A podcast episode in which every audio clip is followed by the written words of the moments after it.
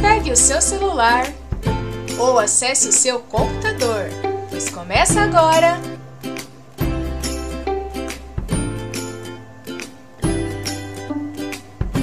Café com Pesquisa, com Suzy Cordeiro, segunda temporada.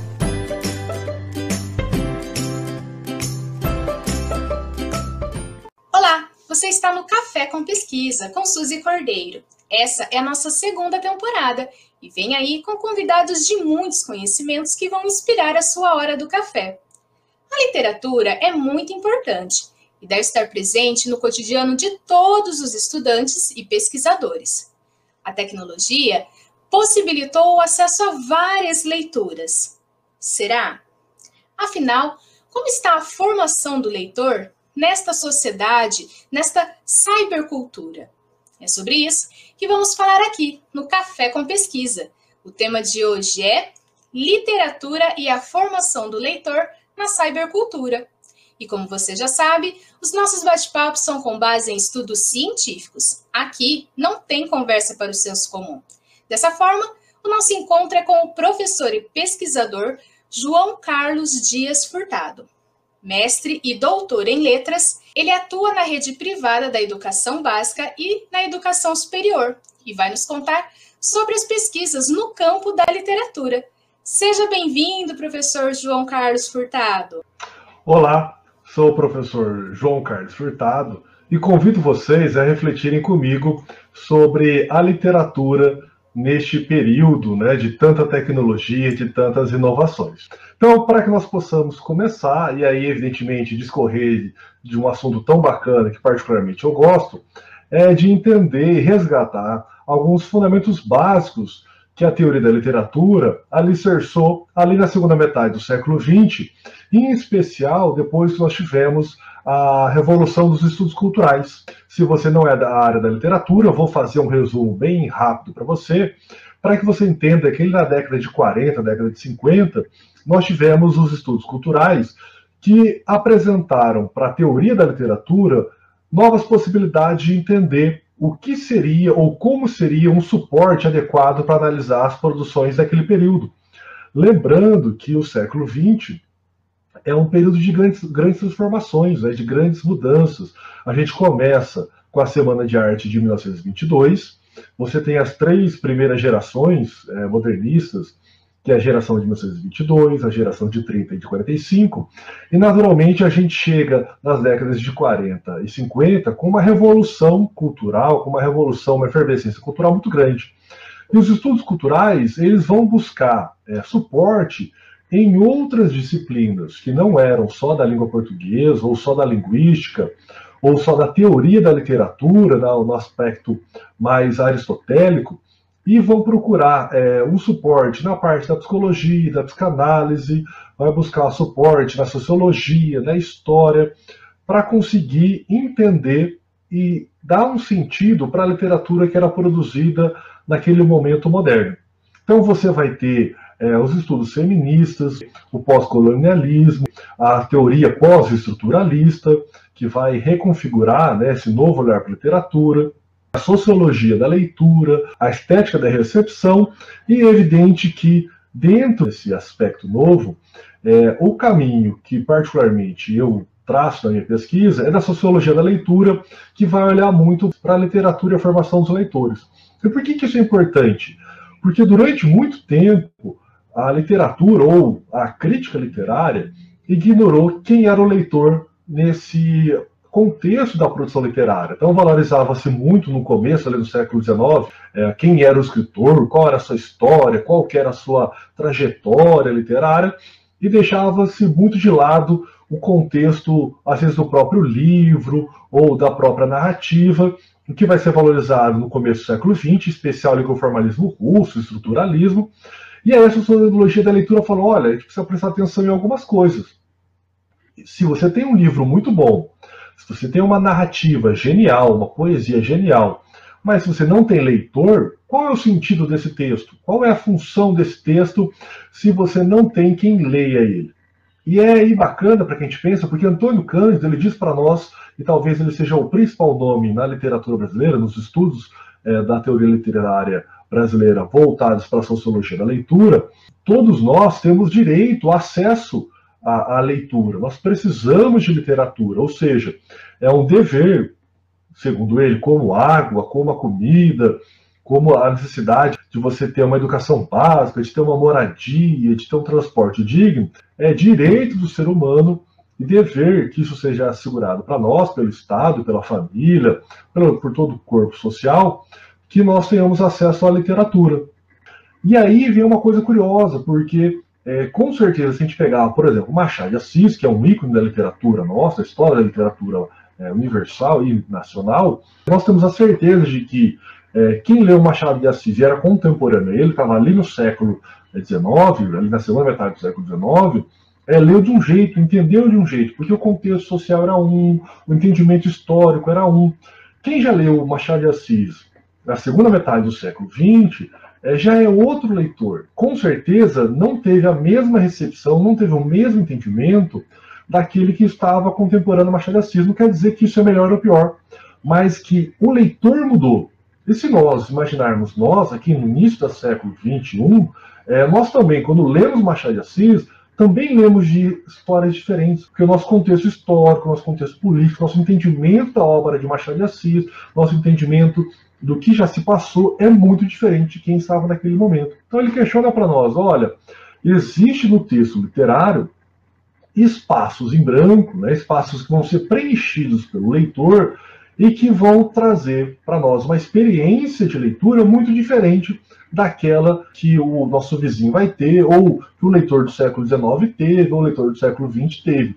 Isso nos remete à ideia de que, bom, se eu tenho a possibilidade de ler, ler de forma diferente, isso mostra que o nosso contexto do século XXI realmente é algo transformador porque nasci ali na década de 80, mas eu fui uma pessoa que nasci numa era mais analógica e fui sendo inserido nesse processo tecnológico. O que nos dá a entender de que essa geração que já nasceu imersa na tecnologia, ela usa, como o próprio Pierre Levy fala para nós, a tecnologia como se fosse uma extensão do seu corpo, como se fosse um outro braço, uma outra perna, uma outra cabeça, um outro tronco, porque é algo tão natural que nos dá um sentido de que parece que já faz parte de nós, como se fosse realmente um membro, né?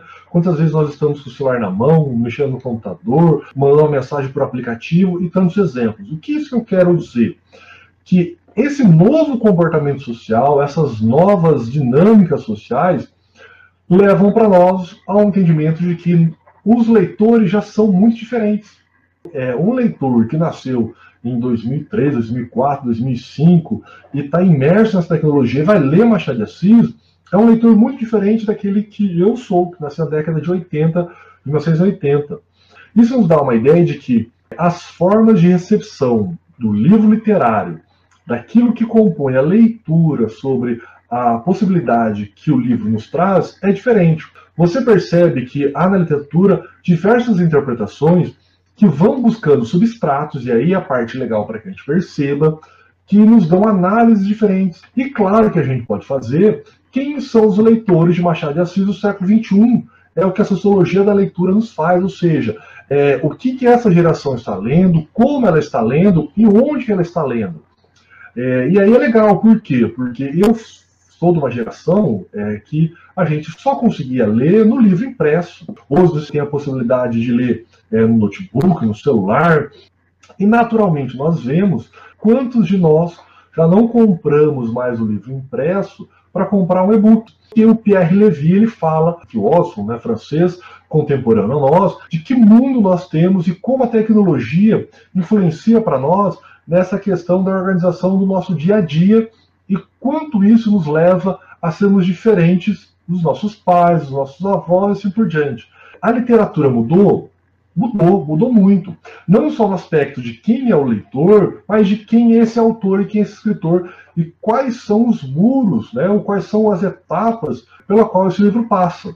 É, nós temos um exemplo muito bacana que é uma ferramenta chamada Twitter, que não foi criada com objetivo artístico, mas que foi usada por diversos escritores, em especial no comecinho ali da década de 2010, 2011, por alguns escritores espanhóis, para fazer o que nós chamamos de micronarrativa, que só podia ter 140 caracteres. No Brasil, a Academia Brasileira de Letras, é promovida pela Câmara Brasileira do Livro, promove durante alguns anos o concurso de literatura, e aí a gente pensa, mudou-se o suporte, mudou-se a maneira de ler, as narrativas são extremamente curtas, são extremamente é, micro, como a gente pode é, perceber, mas nos dá uma ideia bacana de que é, essa nova dinâmica interfere para nós nessa produção literária. Mas você entender que o uso já de uma ferramenta que era para comunicação se tornar um instrumento artístico, estético, onde o texto vai ter simplesmente 140 caracteres, isso precisa estar imbuído né, de aspectos básicos da, da literatura, de conflito, de tensão, de personagem, de espaço, é uma revolução que vem por meio dessa ideia de que a sociologia da leitura vai olhar o fenômeno da escrita literária não só apenas do aspecto linguístico, né, o que, que tem, o que, que não tem, mas vai olhar de como isso circula. É um texto que não precisa de uma editora tradicional. Um outro caso que ainda é muito fácil de você verificar, que é um rapaz que é, começou a escrever poesias é, e desenhar algumas dessas poesias em guardanapos, fotografar e jogar no Facebook com a página chamada é, Eu Me Chamo Antônio. E ele fez um sucesso. E o mais curioso é que é, o processo dele, que era analógico, ele escrevia, né, fazia toda a parte gráfica ali, depois digitalizava e colocava é, no Facebook, se tornou um livro impresso, nos dando a ideia de que o mercado ainda tem essas é, necessidades né, do livro impresso, muita gente ainda preserva essa memória, o que é natural pela histórica de, pelo histórico de grandes, né, do, do grande público leitor que nós temos. Um exemplo que todos, pelo menos, já ouviram falar, que é um livro muito vendido, um best-seller, que é uma trilogia que é chamado 50 Tons de Cinza. Se você pegar 50 Tons de Cinza, ele nasce de um fenômeno que é muito contemporâneo a nós, e provavelmente você pode estar vivendo isso ou já viu em algum momento, que é, é a narrativa que surge dos espaços em brancos, como eu havia falado para vocês, né, é, que essa é uma teoria do Iser e do Yaus, que é a ideia de que nós podemos completando esses espaços em brancos, mas olha que curioso, isso foi para a internet. Então é comum que você tenha diversas diversas páginas, diversos espaços onde pessoas que são aficionadas por um tipo de história, por uma narrativa, por um best-seller, e eles percebem que é um espaço em branco. Às vezes é, a narrativa não trata de um dia específico, não termina aquele evento, e aí eles se escrevem. Por que, eu estou falando isso? Porque a escritora é, dos 50 Tons de Cinza, ela era uma mulher, né, já madura, ela se notabilizou na internet, onde nós chamamos né, das fanfictions, né, que é aquelas ficções criadas por fãs, é, escrevendo fanfictions sobre a história do Crepúsculo. E ela começou a pegar os personagens da obra Crepúsculo e fazer suas próprias narrativas. E ela começou a ganhar um certo espaço. Naturalmente, as histórias dela tinham um caráter um pouco mais sexualizado. É, há uma questão também de direitos de imagem, né, direito de escrita, que a, a editora paga muito caro para ter. E ela é, ficou tão grande nesse contexto das fanfictions que ela é, saiu dessa paródia, né, dessa reescrita desses espaços abertos da história Crepúsculo, e aí lança os 50 Tons de Cinza, que é um sucesso, e depois ela continua essa trilogia. Então, olha que caminho maravilhoso para a gente investigar e trazer dentro da, do universo da é, sociologia da leitura. Né? Então, você tem uma obra que é um best-seller, que é o Crepúsculo e toda a sua sequência. Você tem é, um leitor que é ficcionado, tem qualidade literária, para continuar essas histórias, né, pegar esses espaços em brancos e fazer isso de forma gratuita na internet, por qualidade literária, por qualidade narrativa, a pessoa acaba se tornando célebre naquele meio, né, para as pessoas que gostam dessa obra, e aí, em especial nesse caso, ela acaba levando a sua narrativa para um outro ambiente para uma outra história aí, ela vai alterando os nomes né, dos personagens, a menina já não se chama mais Bela, o, o vampiro lá não já troca-se o nome, troca-se o contexto, e ela cria um outro best-seller que é realmente é, de um impacto mundial, né? E aí a gente pensa, puxa, como que eu posso olhar para a teoria da literatura e estudar isso? É, olhar é, o ambiente das fanfictions, que é um ambiente gigantesco, maravilhoso. Você pode pensar nessa produção que sai de uma página digital para uma página impressa e tem uma vendagem maravilhosa. Há um aspecto mercadológico desses livros que já nascem atrelados num contrato comercial entre a publicação do livro e já a produção do filme, o que é muito comum que a gente verifica nessas últimas grandes obras, Crônica de Nárnia, a Saga Crepúsculo, Harry Potter, o próprio 50 Tons de Cinza. Vai é, deixar de existir o livro físico? Eu acredito que não. Né? É, vai deixar é, de existir a leitura de Machado de Assis? Naturalmente não. Tá? Mas nós temos hoje acesso a uma quantidade é, imensa de autores, escritores, acesso a mídias, a mídias que nos dão o livro de forma gratuita, é, essa mídia híbrida que vai trazer para nós né, a mistura do texto com o filme, com uma série, com uma produção jornalística, que tudo isso vira uma obra só é, que é realmente genial. E aí, para que a gente possa finalizar, para que você possa pensar um pouco mais, se você gostou desse tema e dessa discussão, eu lanço para você uma reflexão, uma pergunta. Qual será a literatura deste século XXI? A literatura nos apresenta uma infinidade de possibilidades, e é com essas reflexões do professor e pesquisador João Carlos Furtado que finalizamos esse podcast Café com Pesquisa. Deixamos aqui uma sugestão para suas pesquisas. Qual será a literatura do século XXI? Vale fazer a leitura das obras citadas, dos autores Antônio Cândido e Pierre Levy. Até a próxima!